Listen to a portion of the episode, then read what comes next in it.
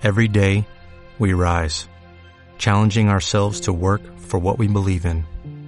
At U.S. Border Patrol, protecting our borders is more than a job, it's a calling. Agents answer the call, working together to keep our country and communities safe. If you are ready for a new mission, join U.S. Border Patrol and go beyond. Learn more at cbp.gov/careers.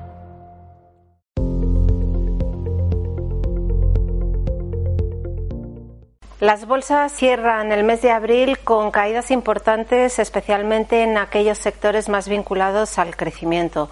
Es por ello que son los índices norteamericanos con mayor presencia de este tipo de sectores los que más sufren durante el pasado mes. No así las bolsas europeas, que registran un mejor comportamiento relativo al depender sus índices más de sectores value.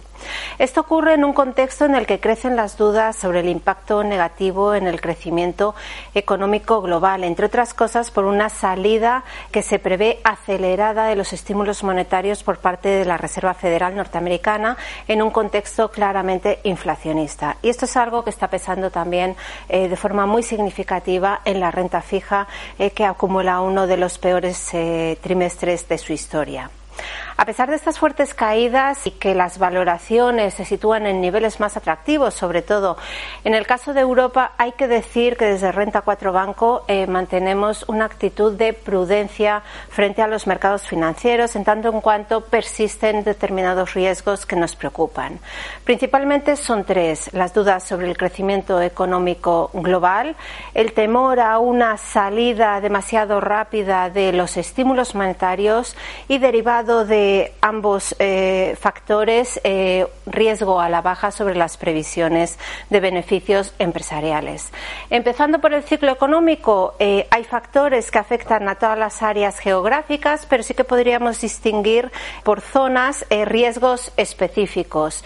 En el caso concreto de Europa, el principal riesgo es el conflicto bélico entre Rusia y Ucrania, con ese shock energético y de precios de alimentos que puede pesar de forma significativa sobre el crecimiento económico, tanto sobre el consumo como sobre la inversión.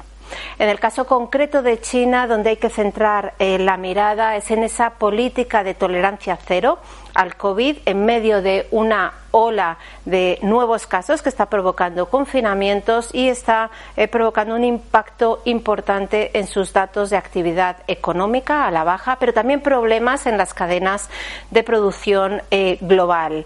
Eh, por último, en el caso de Estados Unidos, lo que nos preocupa más es esa posible salida acelerada de estímulos monetarios por parte de la Reserva Federal, que no solo tiene que hacer frente a una inflación claramente por encima de su objetivo, sino también a un mercado laboral tensionado con presiones, lógicamente, en los salarios. Y esto nos lleva al segundo de los riesgos, que es que la Reserva Federal retire estímulos, suba tipos y reduzca balance más rápido de lo que sería conveniente y ponga en entredicho la recuperación económica. En ese sentido, ¿de qué vamos a tener que estar eh, pendientes? Pues fundamentalmente de dónde toque techo y cuándo toque techo la inflación. Y eso va a depender de varios factores, entre ellos la evolución de los precios energéticos, donde será muy importante ver qué ocurre con esta propuesta de embargo al crudo ruso eh, por parte de la Unión Europea.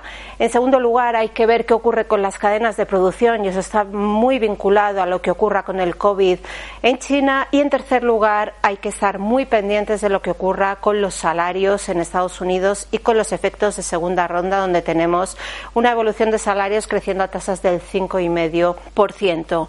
Por último y en tercer lugar, el riesgo sobre los beneficios empresariales. Hay que decir que hasta ahora lo que hemos conocido, que es buena parte de los resultados empresariales del primer trimestre, han tenido un buen tono. Las guías han sido más, más cautas, pero sí que es cierto que hay eh, riesgo a la baja en las previsiones de beneficios empresariales, fundamentalmente por dos vías. Uno, por el lado de la parte alta de la cuenta de resultados, por la demanda, porque el ciclo económico se desacelere más de la cuenta, y por otro lado, por el incremento de los costes de producción, eh, le hace materias primas, eh, en general energía, logística, salarios que no todas las empresas podrán trasladar al precio final de venta y tendrán que asumirlo en forma de menores márgenes. Por tanto, estos factores de riesgo eh, creemos que nos llevan a ser prudentes sobre el comportamiento de las bolsas y hasta que no haya mayor claridad al respecto, creemos que los mercados eh, van a mantener una elevada volatilidad